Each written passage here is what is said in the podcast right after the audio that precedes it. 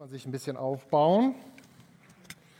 Das ist vielleicht ganz lustig anzusehen. Ich war, äh, was den Humor angeht, vielen Dank, soeben auf einer Örtlichkeit, wo Männer alleine hingehen, ja? Und du musst wissen, also man ist ja jetzt neu modern hier völlig verkabelt.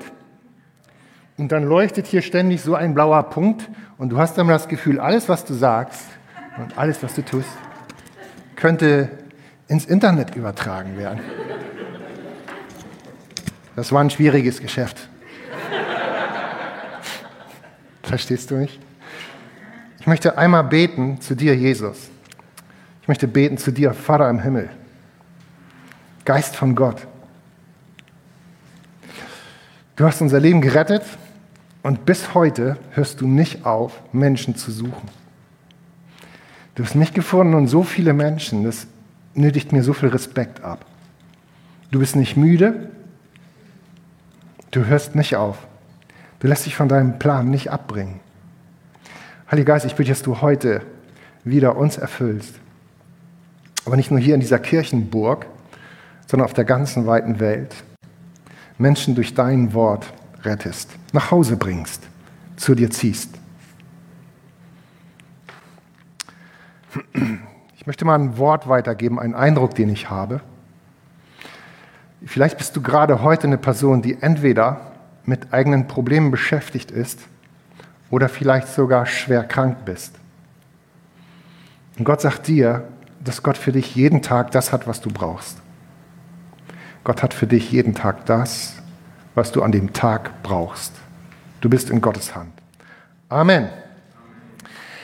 Man kommt nun als älterer Prediger oder Pastor hierher, genau. Und heutzutage haben wir nicht mehr unsere Zettel in der Hand, sondern heutzutage hat man sowas hier vor der Nase und muss dann damit arbeiten. Und man fühlt sich manchmal so ein bisschen komisch, vielleicht der eine oder andere Ältere von euch versteht das. Deswegen habe ich zur Tarnung und zur Beruhigung meiner selbst meine Zettel hier hingelegt und ich habe dringlich darum gebeten, mir diesen Predigertisch hinzustellen, den ich wahrscheinlich gar nicht benutzen werde, aber ich fühle mich besser. Gott erzählt seine Geschichte und in diese Geschichte nimmt er Menschen mit hinein. Gottes Geschichte ist eine Geschichte mit Menschen. Und ähm, wir sind aufgefordert, von diesen Geschichten, die in meinem und in deinem Leben passieren, zu erzählen. Lukas sagt, ich möchte Bericht geben. Ich möchte erzählen, was Gott in meinem Leben getan hat. Und mir und dir geht es hoffentlich ähnlich, dass auch wir erzählen wollen, was Gott Gutes in unserem Leben getan hat. Das lesen wir im Lukas 1 nur mal so für dich als Information. Das, was ich sagen möchte, erstens mit euch allen zusammen, ist, dass Gott ist. Choda hastit. Gott ist. Gott ist. Er ist real, er ist gegenwärtig. Und zweitens, Gott ist zudem sogar noch gut. Er ist gnädig, er ist barmherzig, er ist freundlich, fürsorglich, unbeirrbar, kraftvoll, der schläft nicht. Gott ist freundlich, er ist, er ist freundlich zu dir und zu mir.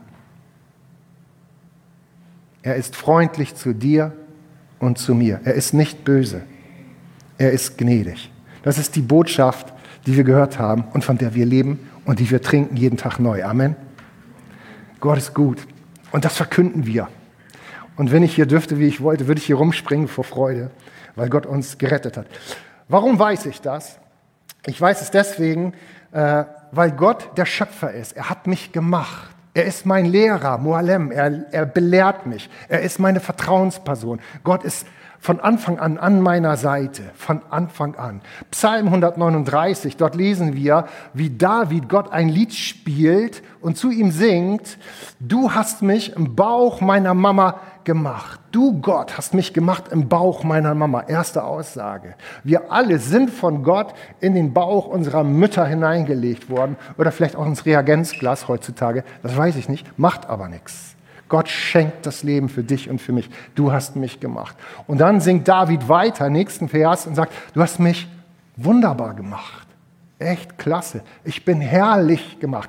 Herrlich bezieht sich auf das deutsche Wort Herr, Herr, Gott der Herr. Wir sind herrlich gemacht. Neudeutsch habe ich überlegt, wie kann man das übersetzen? Also ich würde sagen, Gott ist der Chef, ja? Ist Gott Chef? Das weiß man, okay? Also sind wir cheflich gemacht. Wusstest du das? Wir sind cheflich. Wir sind nach dem Ebenbild, nach dem Vorbild Gottes gemacht.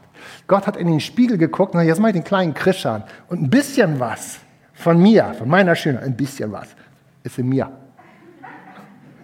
Ist doch klar, oder?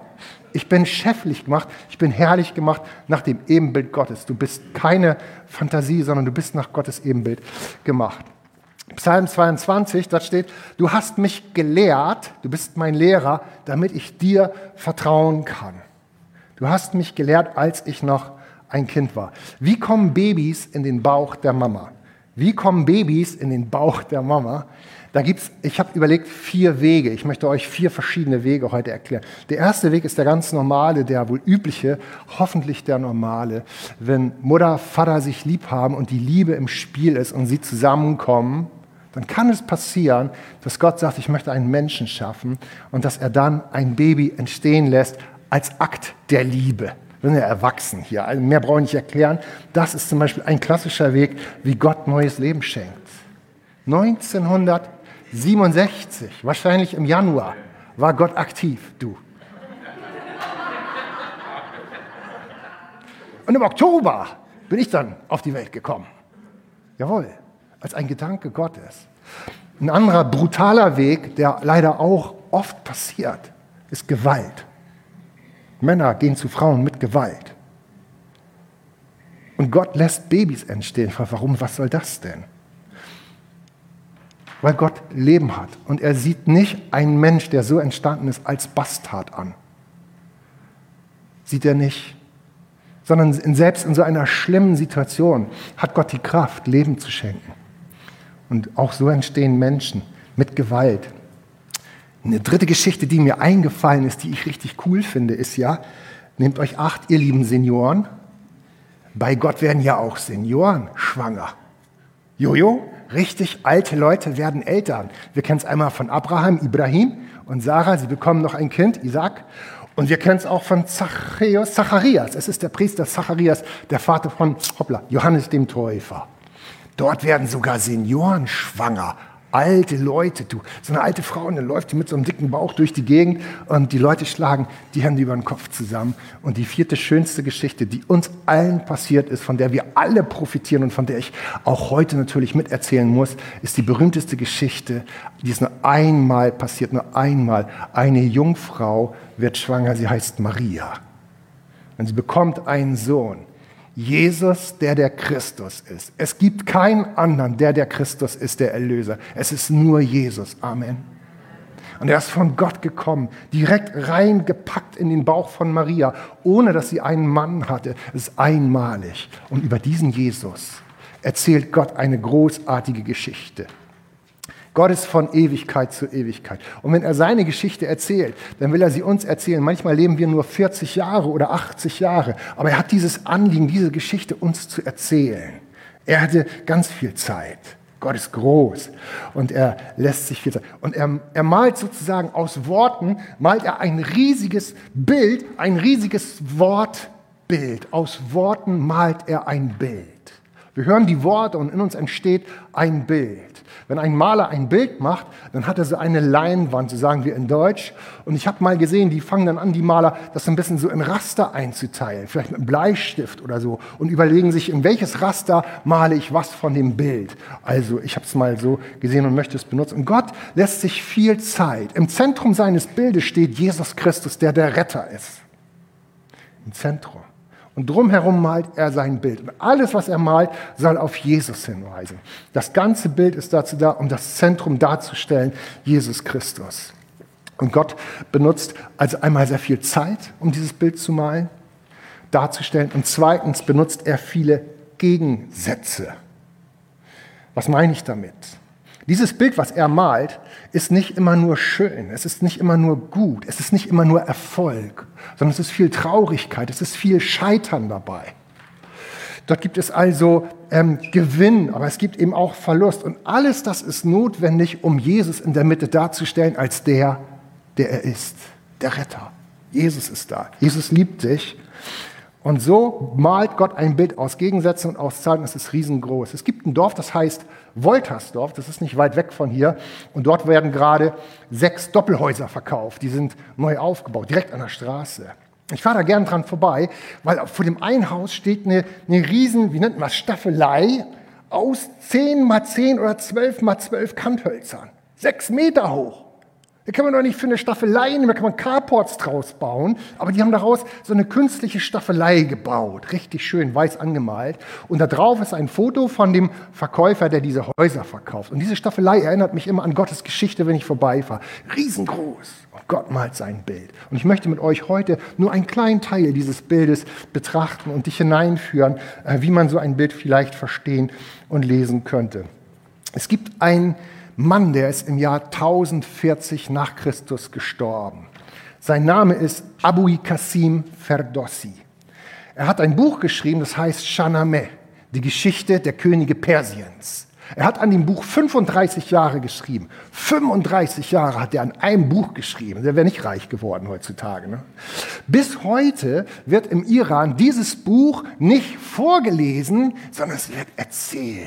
Ich habe es gesehen im Fernsehen. Da kommen die Männer zusammen, weil im Moment dort eine Männerkultur ist. Die rauchen dann Pfeife, setzen sich hin und dann turnt da vorne jemand rum und erzählt die Geschichte von den Königen Persiens. Und er erzählt diese Geschichte mit Siegen und mit Niederlagen. Weil die Geschichte nicht immer nur gut war. Sie war sehr schlecht. Und sie war auch manchmal sehr gut. Aber wisst ihr, was diese Geschichte macht mit den Iranern bis heute? Sie versammeln sich um diese Geschichte. Ihr könnt es nicht sehen an der Kamera, aber hier nicken alle wie so ein Spielzeugauto, da so ein Dackel im Auto. Das sind die Iraner. Sie kennen die Geschichte alle und sie nicken und sagen, ja, den kennen wir.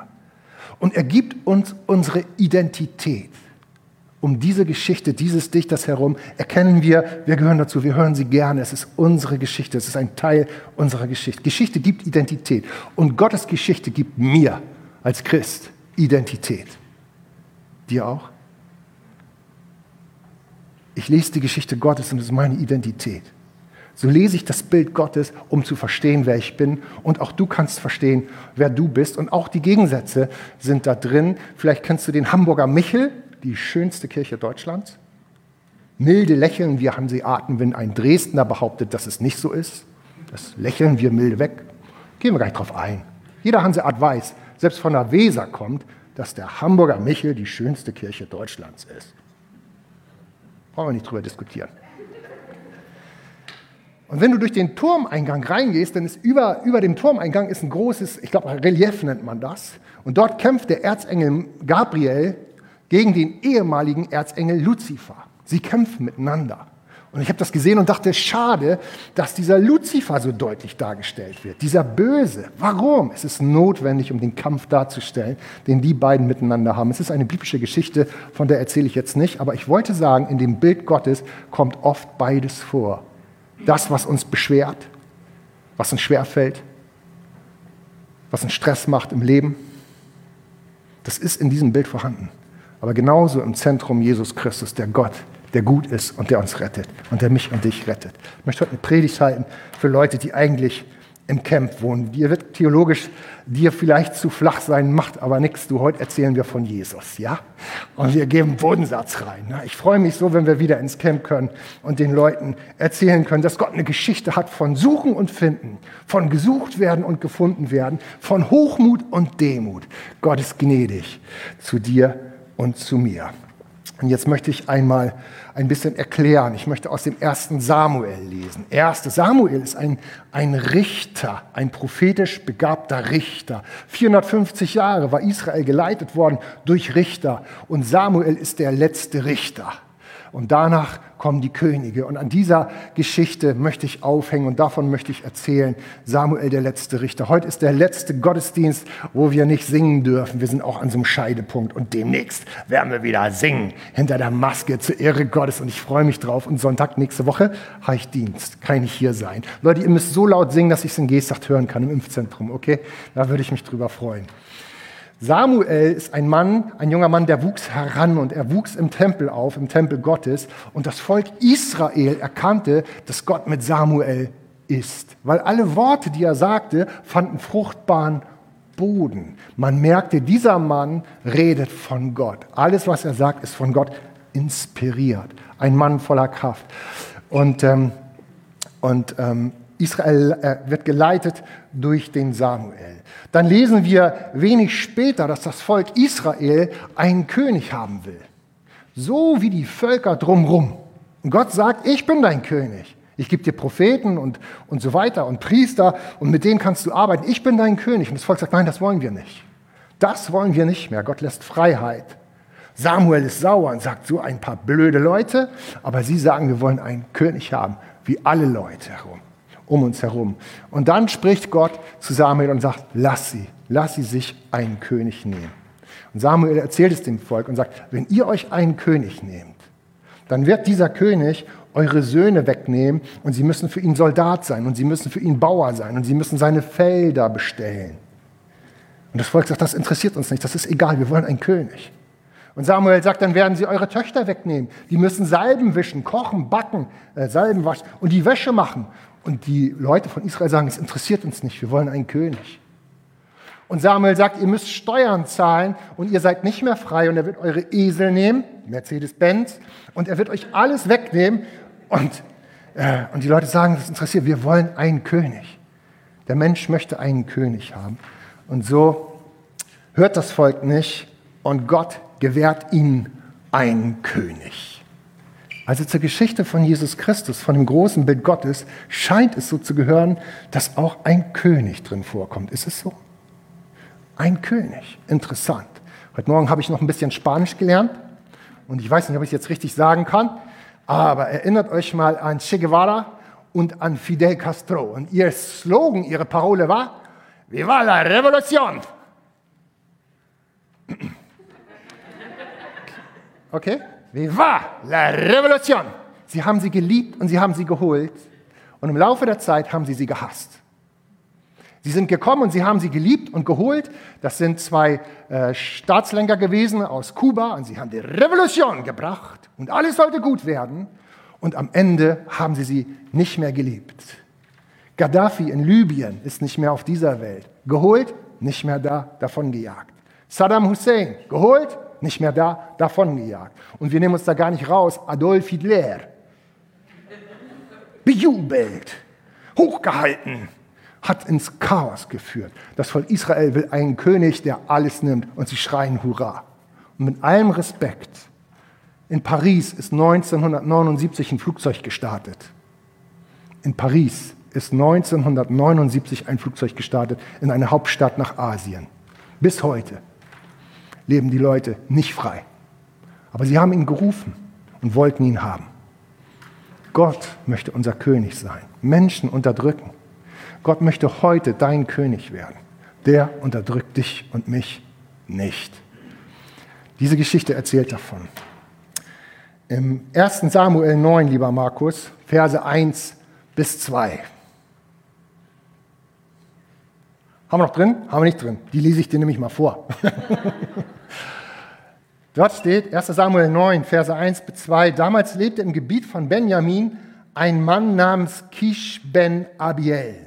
Er war wohlhabend und angesehen. Seine Vorfahren waren Zeror, Bachurat und Afiach. Kenne ich nicht. Aus dem Stamm, aus dem Stamm Benjamin. Der kam aus dem Stamm Benjamin. Er hatte einen Sohn namens Saul, der war jung und stattlich und schöner als alle anderen, so wie ich in Israel. Und außerdem war er einen Kopf größer, so wie Hartmut. Der war größer als alle anderen.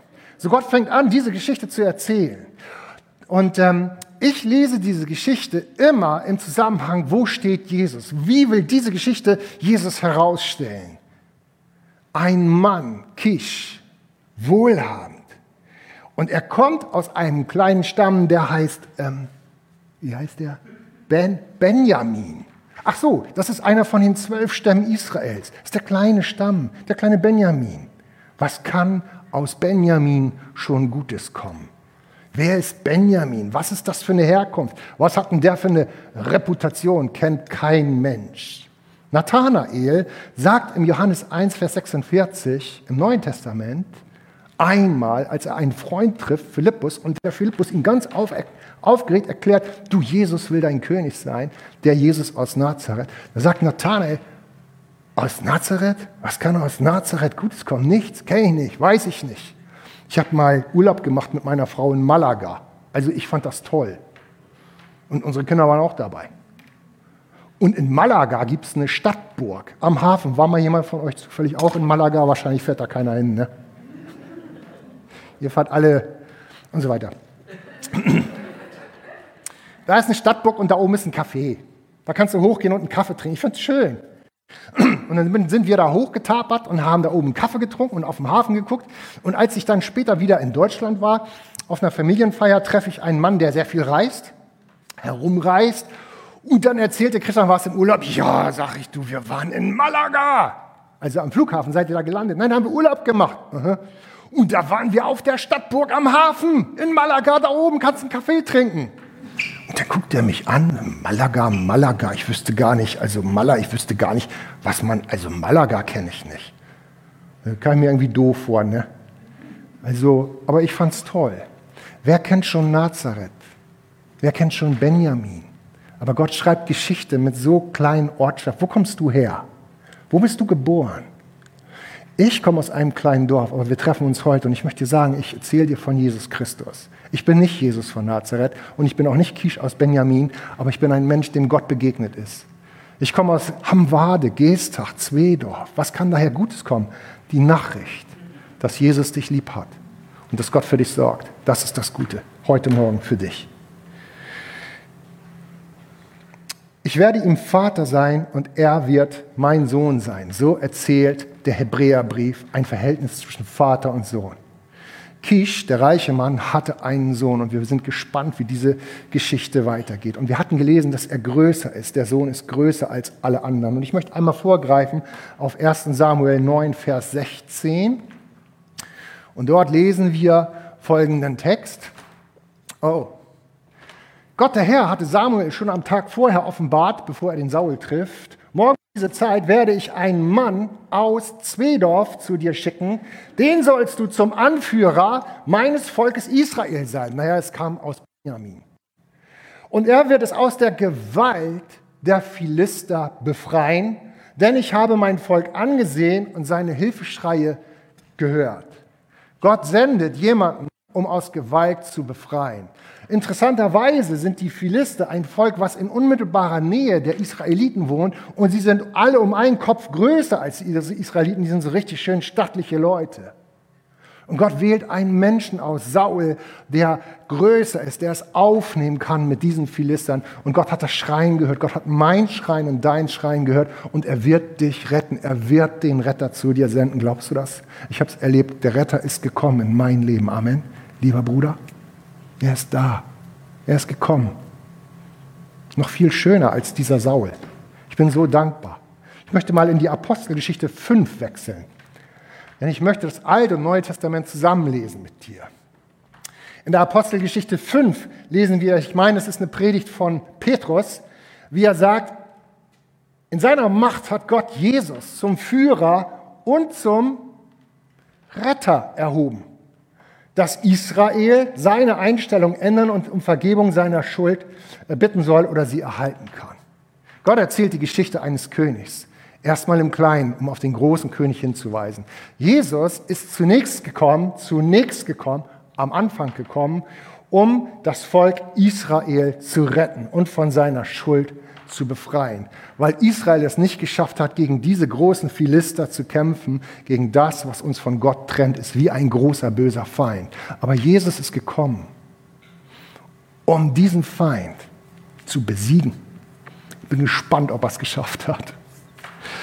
Apostelgeschichte 13, Verse 38 und 39. Jetzt predigt Paulus und Barnabas, ist ein bisschen später. Sie sind in Antiochia, in einer Gemeinde. Du und der Paulus knattert da eine Predigt hin, da kannst du dir nur die Finger nachlecken. Ich würde den Paulus so gern mal mitnehmen ins Camp Horst. Und dann einfach den da mal von der Kette lassen, du. Was meint ihr, was da los wäre? Und er sagt, Ihr sollt deshalb wissen, liebe jüdischen Brüder, er spricht die Juden an in der Synagoge, durch diesen Jesus wird euch Vergebung der Sünden angeboten. Das Gesetz des Mose konnte euch, jüdischen Brüder, nicht von ihnen freisprechen. Durch Jesus aber ist das möglich. Jeder an Jesus Glaubende wird von aller Schuld freigesprochen. Dieser Satz ist Dynamit. Jeder an Jesus Glaubende wird von seiner Schuld freigesprochen. Hoppla.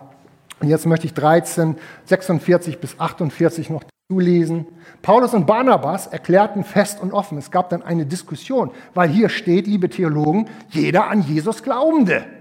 Nicht nur Juden, nicht nur der jüdische Mensch, der für uns von Gott erzählt, sondern jeder. Und die haben angefangen zu diskutieren. In diese Kirche gehe ich nicht mehr, da wird ja was Komisches erzählt, du. Aber Paulus und Barnabas erklären fest und offen, sie gehen in Diskussion und sagen, zuerst musste euch Juden das Wort Gottes gesagt werden, das ist wahr. Wir sind den Juden zugeordnet. Die, das jüdische Volk bringt uns das Heil. Wir stehen dahinter.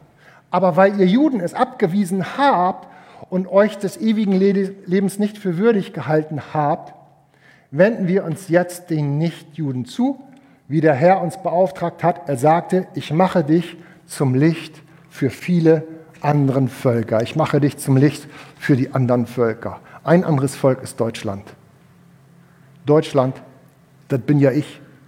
Ein anderes Volk ist Serbien, das bist ja du. Und Bulgarien und Rumänien. Er wendet sich allen Völkern, der König wendet sich allen Völkern zu, um ihr König zu sein. Nicht nur mehr König von Israel, sondern mein und dein König zu sein. Ich weiß nicht, aus welchem Land du kommst, aber wenn du nicht jüdisch bist, Dort ist Jesus schon dein König. Dann ist das die beste Botschaft der Welt, aus welchem Land du auch immer kommst. Er ist für uns der König geworden. Er hat uns gerettet. Amen. Bist du mit mir? Rational verstehst du das? Das Wort Gottes ist geöffnet für uns. Nun stellt euch mal vor, man findet ja im Internet diverse Geschichten.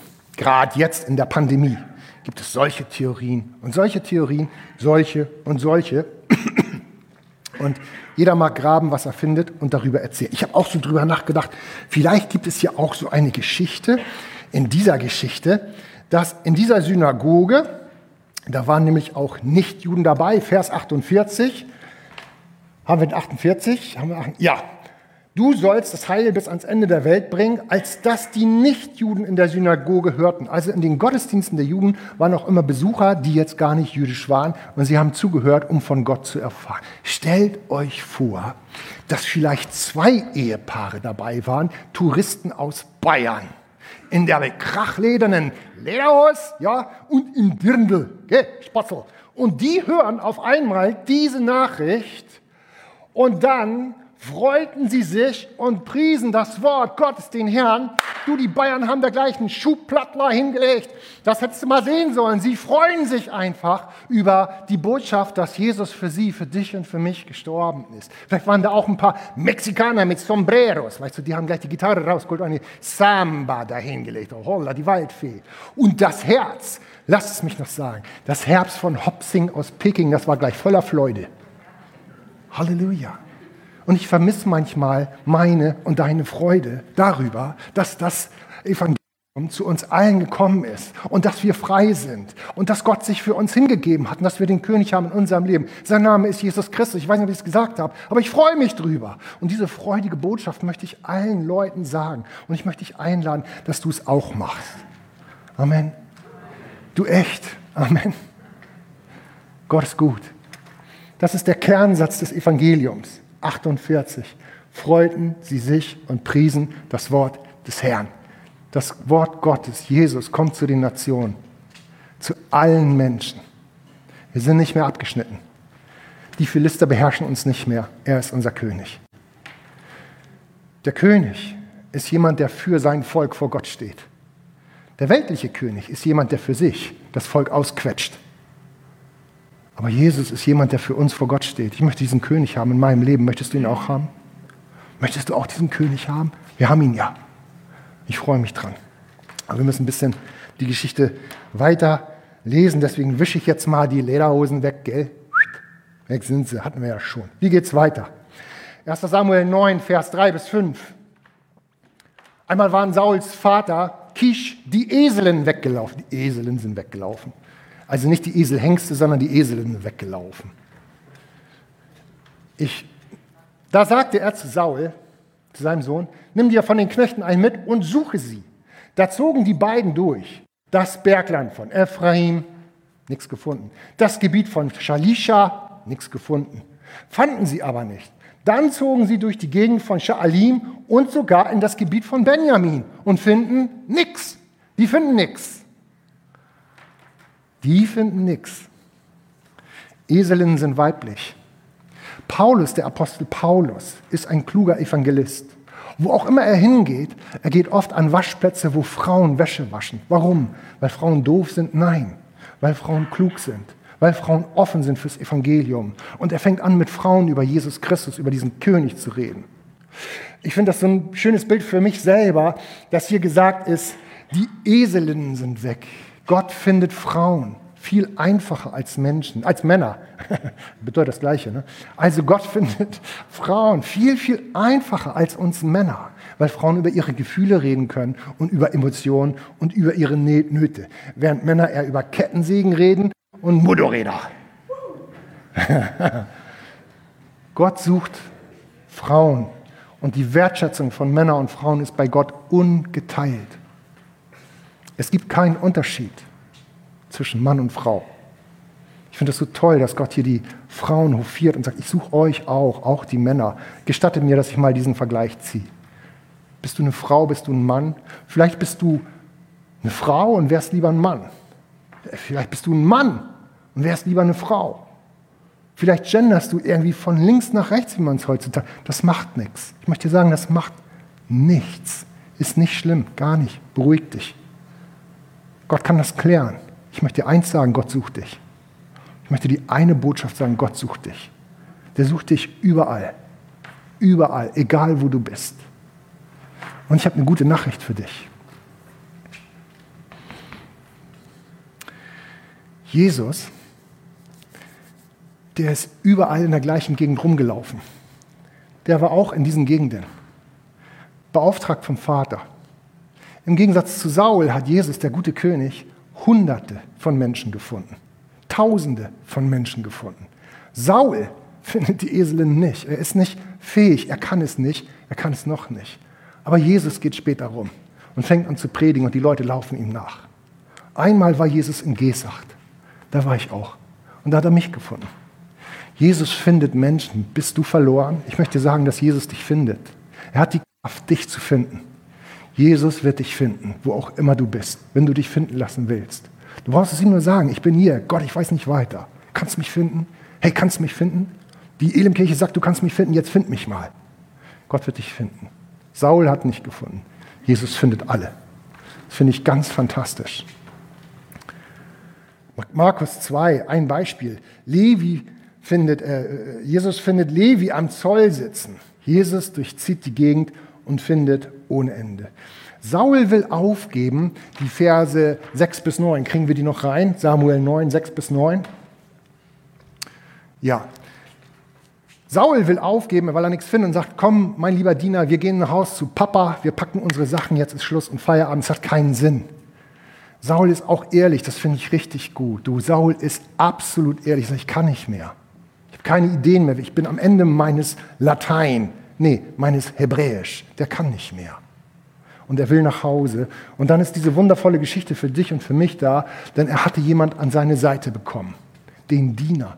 Doch der Diener erwidert und sagt, du pass mal auf, Kamerad, in dieser Stadt da hinten, da lebt doch ein angesehener Gottesmann, das ist Samuel. Alles, was der sagt, trifft sicher ein. Lass uns zu ihm gehen. Vielleicht kann er uns sagen, wo wir uns hinwenden sollten. Aber wenn wir hingehen, sagt Saul, was wollen wir ihm dann mitbringen? Können wir noch eine Bibelstelle weiter? Hast du sie da? Ja. Unsere Brotbeutel sind leer und wir haben auch sonst nichts, was wir ihm geben könnten. Schau her, sagt der Diener. Ich habe noch ein klitzekleines Silberstückchen bei mir. Klitzeklein klitzeklein. Und das wollen wir ihm geben. Mann, Mann, Mann. Da ist es. klitzeklein. Ich habe ein kleines Stückchen Geld. Ich habe etwas ganz Kleines. Und das geben wir dem Mann Gottes. Und vielleicht sagt er uns dann, wo die Esel sind. Das ist eine schöne Geschichte. Der hat so einen bei sich, der künftige König. Der König hat jemand an seiner Seite. Gott erzählt eine Geschichte von sich selbst. Wenn ich König bin und komme, dann habe ich jemanden an meiner Seite. Es ist der Diener. Es ist der Begleiter. Er ist der Tröster. Wir beide sind so richtig ein gutes Team. Es ist der Heilige Geist. Gott fängt an, vom Heiligen Geist zu erzählen. Und dieser Geist Gottes hat Gaben für dich und für mich. Manchmal gar nicht große Sachen, nicht wahr? Manchmal nur Kleinigkeiten, ist es so? Und du erzählst irgendwas, während du irgendwelchen Leuten die Haare schneidest. Und du fängst an, für, Leute, für Leute zu beten, während du mit ihnen im Auto fährst. Und Gott vermehrt das. Und Gott gibt Freiheit. Und Gott schenkt viel Großes. Ich finde das so schön. Und ich traue mich, dieses Bild des Dieners zu deuten auf den Heiligen Geist. Der Geist Gottes ist ein Begleiter und er führt schlussendlich den Saul in seinen Dienst zum König. Saul kann dieses Königsamt ausüben, weil auch der Geist Gottes ihn hineinführt und ihn in die Gegenwart Gottes führt. Kennst du den Geist Gottes? Weißt du, dass der Heilige Geist da ist? Dass er Gaben für dich und für mich hat? Also erstmal für uns, aber auch, wenn wir predigen gehen, wenn wir erzählen gehen, wenn wir Haare schneiden und von Jesus erzählen. Ich rechne fest damit, wenn ich nicht weiter weiß, und ich weiß ganz oft nicht weiter, dass der Geist Gottes mich lenkt und leitet. Der Geist Gottes ist an meiner Seite. Er ist in mir. Im 1. Korinther erzählt die Bibel von Gaben, die wir haben und von Früchten. Ein kleiner Silberschäkel. Was hast du, was hat Gott dir gegeben, was du von Gott bekommen hast? Ich möchte abkürzen und an Markus erinnern, Markus 2, Vers 14. Vielleicht kriegen wir den rein, Markus, oder habe ich ihn dir nicht genannt? Markus 2, Vers 14. Ich hatte erzählt, dass Jesus diesen Levi gefunden hat, diesen Zöllner. Und er hatte zu ihm gesagt, komm, folg mir nach. Damit belässt Jesus es nicht, sondern Jesus geht in das Haus dieses Levi. Er sagt, kann ich bei dir was essen? Und für Levi ist das die Sensation.